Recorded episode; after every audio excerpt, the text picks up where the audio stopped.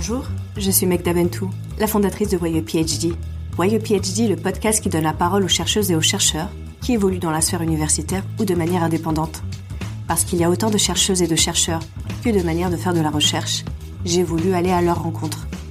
À travers chaque épisode, ces passionnés vous raconteront les processus qui les ont conduits sur cette voie, les thématiques qui les habitent, mais également leur cheminement, parfois traversé de joie, doutes et remises en question. J'espère que cela vous inspirera et éveillera votre curiosité. Bonne écoute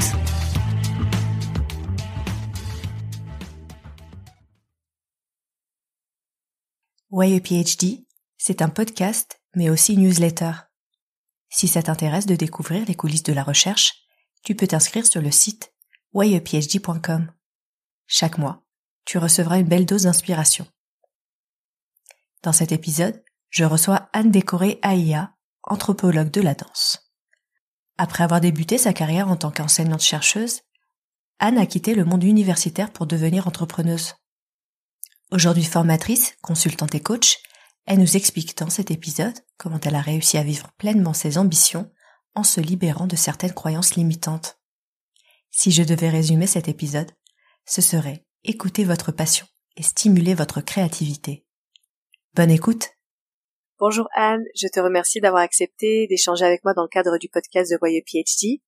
Tu as fait une thèse en anthropologie de la danse et tu as d'abord été enseignante chercheuse. Peux-tu nous présenter tes débuts dans la recherche? Alors mes débuts dans la recherche pour moi c'est le travail de thèse puisque la thèse est une activité de recherche. Donc mes débuts dans la recherche, ça a commencé par euh, une année de ce qu'on appelait un DEA, qui est l'équivalent maintenant du Master Pro, et puis suivi de quatre ans de thèse pour aboutir à la réalisation de, cette thèse.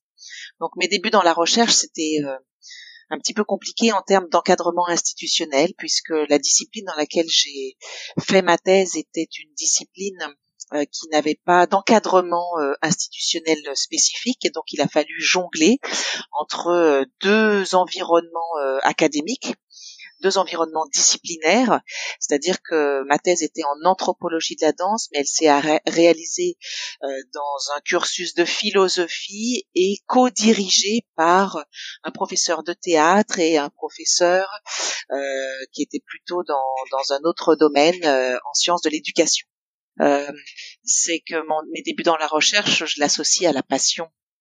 Euh, c'est-à-dire que les années de thèse que j'ai vécues, certes, ont été euh, difficiles parce qu'en plus, moi, j'ai autofinancé entièrement ma thèse, donc je travaillais en même temps pour payer ma thèse, mais je retiens de ces années quand même des, des moments, une, passion à la fois pour mon sujet, une passion dans euh, ce qui est l'enquête, puisque ma thèse était une thèse d'anthropologie historique, donc j'ai travaillé sur les archives existantes pour faire émerger euh, des processus euh, historiques qui se sont produits dans le domaine social culturel et artistique. Et donc le fait euh, d'être, euh, de plonger comme ça dans un environnement, de chercher, de passer des jours à chercher un document, à chercher une information, à croiser des informations, euh, c'est vraiment quelque chose qui est à la fois de l'ordre de l'aventure parce qu'on ne sait pas ce qu'on va trouver, et puis bah, comme toute aventurière ou tout aventurier, il y a il y a quelque chose qui nous porte, qui nous tient, qui nous emmène et, qui est effectivement euh, fabuleux. Donc je, ces années-là sont des années de, d'expression et de vécu d'une passion euh, fabuleuse qu'est la recherche. Et pour moi, la recherche, c'est, c'est, c'est associé à la passion. Aujourd'hui, tu es entrepreneuse et tu interviens dans des environnements très différents les uns des autres. Tu évolues avec des interlocutrices euh, différents. En tant qu'anthropologue, est-ce que tu fais un lien entre ton terrain de recherche initial et ton terrain de travail? Alors oui, le lien, il est, il est, il est là euh, de manière euh, incontournable. Il est là à plusieurs titres. Le premier des titres, euh, c'est celui de la posture. C'est-à-dire que ce qui m'a, ce que j'ai construit et qui en même temps m'a construit, au travers de cette recherche de thèse, c'est une manière de poser un regard sur la réalité du monde environnant, sur la réalité organisationnelle. Et ce regard, cette posture, c'est ce qui étaye aujourd'hui toute mon activité professionnelle. Donc indéniablement, euh, ce parcours en anthropologie, cette thèse en anthropologie de la danse, structure aujourd'hui ma manière d'être dans mon travail. Deuxièmement, euh, cette euh, acuité pour la recherche, c'est-à-dire pour l'élaboration de connaissances, elle est pleinement mobilisée puisque mon activité est une activité pour l'essentiel de formation. Je suis entrepreneuse dans le domaine de la formation, du coaching et de l'accompagnement. Et pour construire euh, mon propos, pour construire mes animations, pour construire mes formations et, mes accompagnements, eh bien, je, je, je, je mets en œuvre toute la méthodologie, la rigueur et aussi cette posture dont je parlais, qui est liée à la recherche, c'est-à-dire recherche d'information, recherche de sources, euh, apprentissage de contenu, transformation de ces contenus adaptés à une cible, élaboration d'un d'un corpus qui va permettre de servir un propos. Donc euh, l'activité, la, la, la, méthodologie acquise au cours de ma thèse, aujourd'hui je la remobilise à chaque fois que j'ai à construire quelque chose de nouveau. Tu l'as dit, tu es euh, aujourd'hui entrepreneuse et lorsqu'on a échangé ensemble pour préparer ce podcast, tu m'avais expliqué que parfois il y avait au sein des universitaires ce complexe de sortir de l'université, euh, comme si on se soudoyait Comment s'est passée ta transition? Alors, ben, ma transition, elle, a effectivement débuté par euh, ce sentiment que, en dehors de l'université, point de salut, et que toute ma compétence ne trouverait pas de champ d'application en dehors de l'université. Parce qu'effectivement j'étais portée par euh, cette idée transmise diffusée dans laquelle euh, ben, à laquelle j'avais également adhéré que ce qu'on faisait à l'université en tant que chercheur n'avait pour espace de déploiement que l'université. Et puis euh, c'est la rencontre avec d'autres euh, environnements professionnels et notamment la rencontre avec le coaching qui m'a permis aussi de mettre des mots sur la manière dont finalement la recherche en tant qu'activité professionnelle était également organisée et la manière dont cette recherche en fait était porteuse de croyances. Et donc j'ai pris conscience que euh, cette vision que j'avais ne relevait que de la croyance. Et une fois que j'ai pris conscience de cela, ben, j'ai pu, j'ai réussi à dépasser cette croyance et à aller euh, investiguer avec les mêmes outils que ceux auxquels je m'étais formée, mais avec à aller investiguer d'autres territoires. Et euh, une fois qu'on a dépassé euh, cette croyance, j'ai envie de dire, bah, en fait, tout est possible. Et j'ai rencontré dans euh, ma prospection et dans le développement de, de mon activité, puisque j'étais aussi accompagnée dans le développement de la création de cette entreprise. Et puis j'ai mené des recherches aussi, ce qu'on appelle aussi un business plan, etc. Euh, j'ai rencontré des personnes absolument fabuleuses qui avaient des postes hyper intéressants dans des grandes entreprises, et qui avait fait des thèses euh, sur des sujets parfois aussi tenus que le mien en histoire, euh, dans le domaine des sciences humaines qu'on dit justement euh, complètement peu ouvert au domaine de l'entreprise. Et ces rencontres m'ont permis bah, de, confirmer le fait qu'il s'agissait que d'une croyance, hein, le fait que en dehors de l'université point de salut, et que ma foi, il s'agit, l'enjeu c'était surtout d'inventer, d'inventer le métier, d'inventer le travail que l'on les faire. Et donc, euh, bah, j'ai œuvré à inventer le métier et l'entreprise que j'avais envie de, dans laquelle j'avais envie de m'épanouir. Comment tu as fait pour faire de tes ambitions un métier qui te ressemble? Parce que quand on avait pu échanger ensemble, tu m'avais expliqué justement que l'objectif c'est surtout de ce qu'on fait soi-même de ses ambitions et finalement on peut avoir euh, différents parcours dans la recherche. L'objectif c'est de pouvoir se réaliser. Toi, comment tu as fait pour euh, te réaliser? Effectivement, en fait, c'est dans, dans ce cheminement, moi, euh, je suis arrivée à, à la conviction que euh, l'enjeu c'est pas trouver euh, le poste idéal et donc d'être dans ce fantasme de la case euh, idéale dans laquelle on, pourrait se déployer. C'est d'élargir au contraire beaucoup plus euh, l'horizon et d'aller d'être porté et guidé par ce qui fait sens pour soi. Euh, en l'accompagnant aussi de la joie de la découverte. Donc moi, j'ai aussi découvert des choses que je n'imaginais pas. J'ai découvert des environnements professionnels euh, sur lesquels j'avais aussi des représentations péjoratives, négatives, qui sont données et qui étaient données aussi par euh, l'université, qui les universitaires connaissent peu, voire pas du tout le monde de l'entreprise.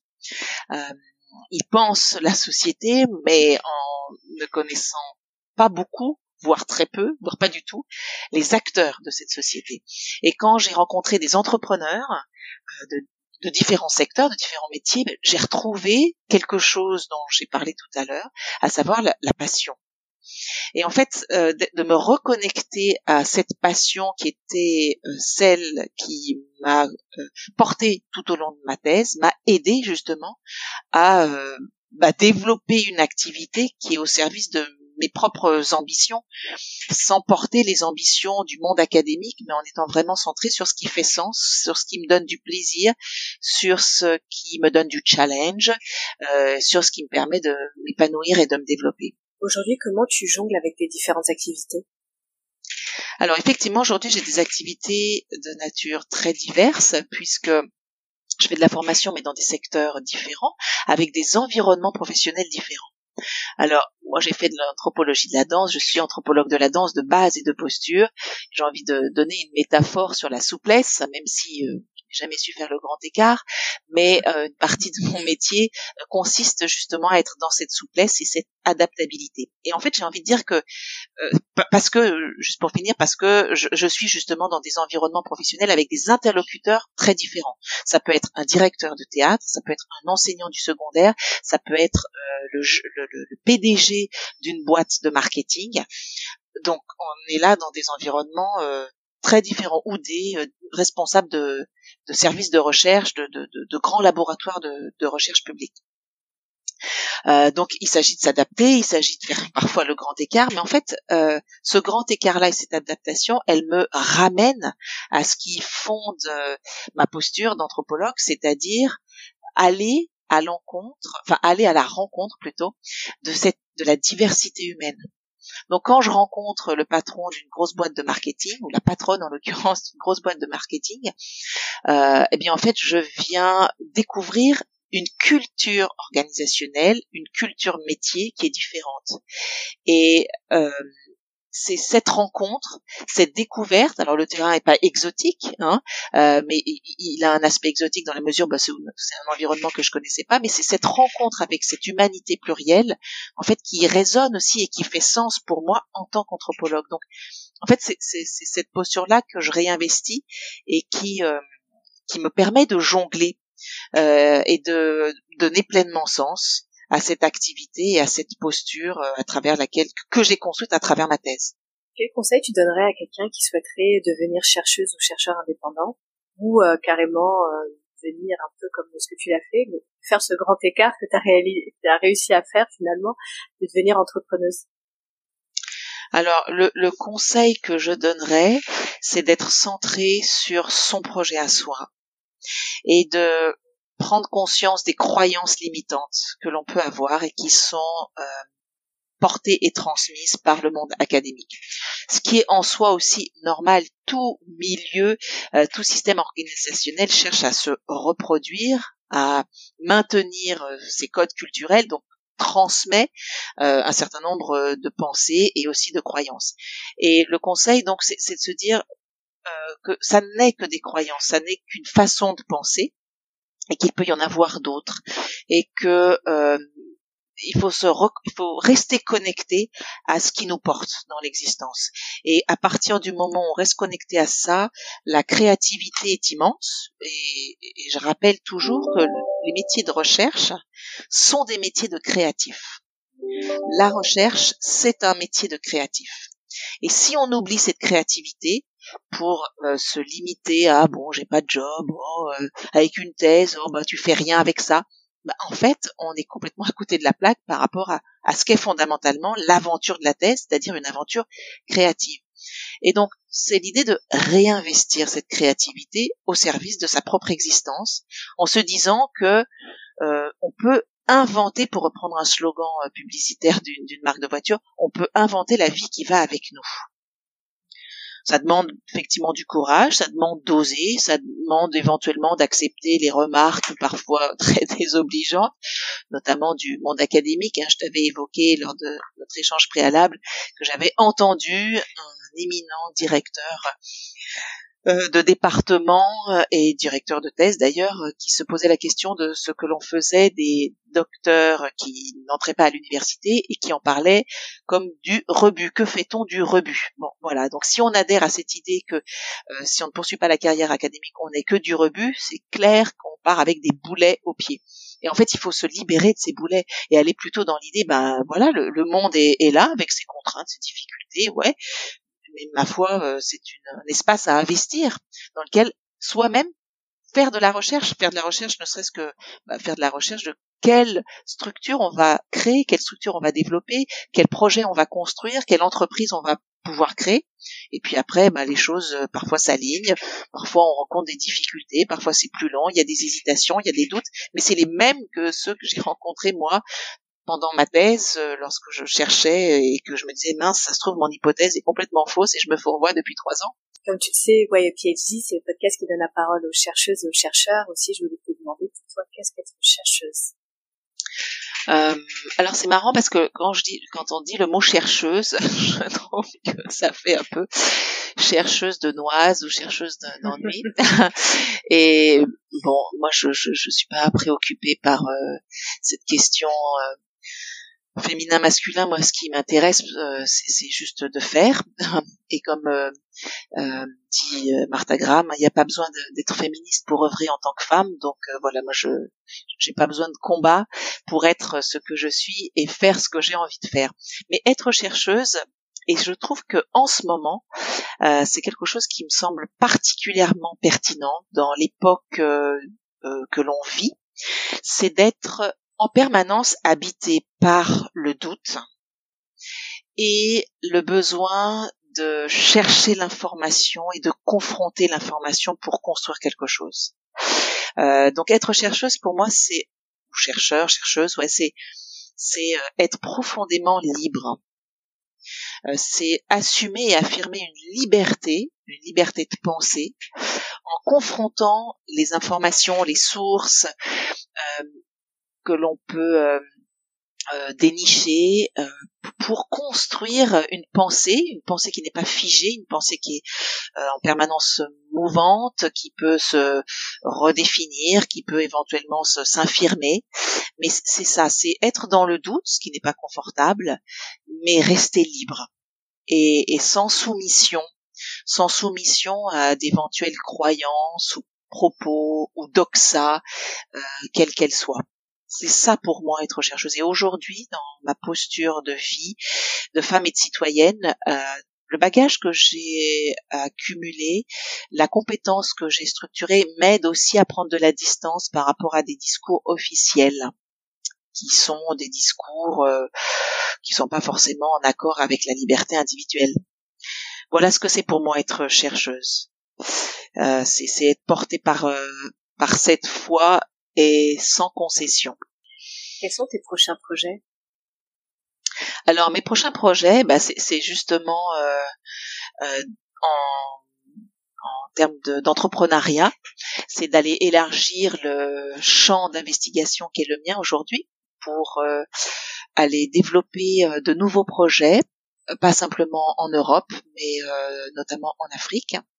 Donc c'est passer à une étape nouvelle de l'entrepreneuriat euh, dans lequel il y aura peut-être moins de formation, enfin pas peut-être, il y aura certainement moins de formation, mais plus d'accompagnement.